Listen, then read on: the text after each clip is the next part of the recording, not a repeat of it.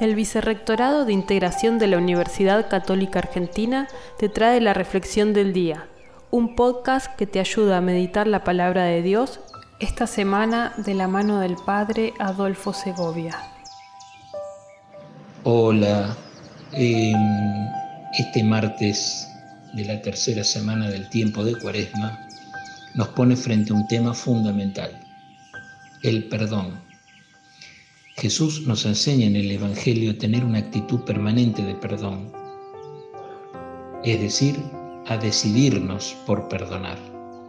El perdón es una gracia, es una consecuencia del amor que Dios nos tiene para que podamos decidirnos a liberarnos del rencor.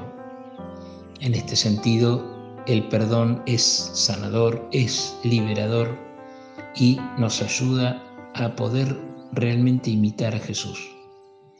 Vamos a pedirle al Señor que podamos entregarle esas heridas que nos ha causado el rencor, para que liberados y sanados podamos seguirlo.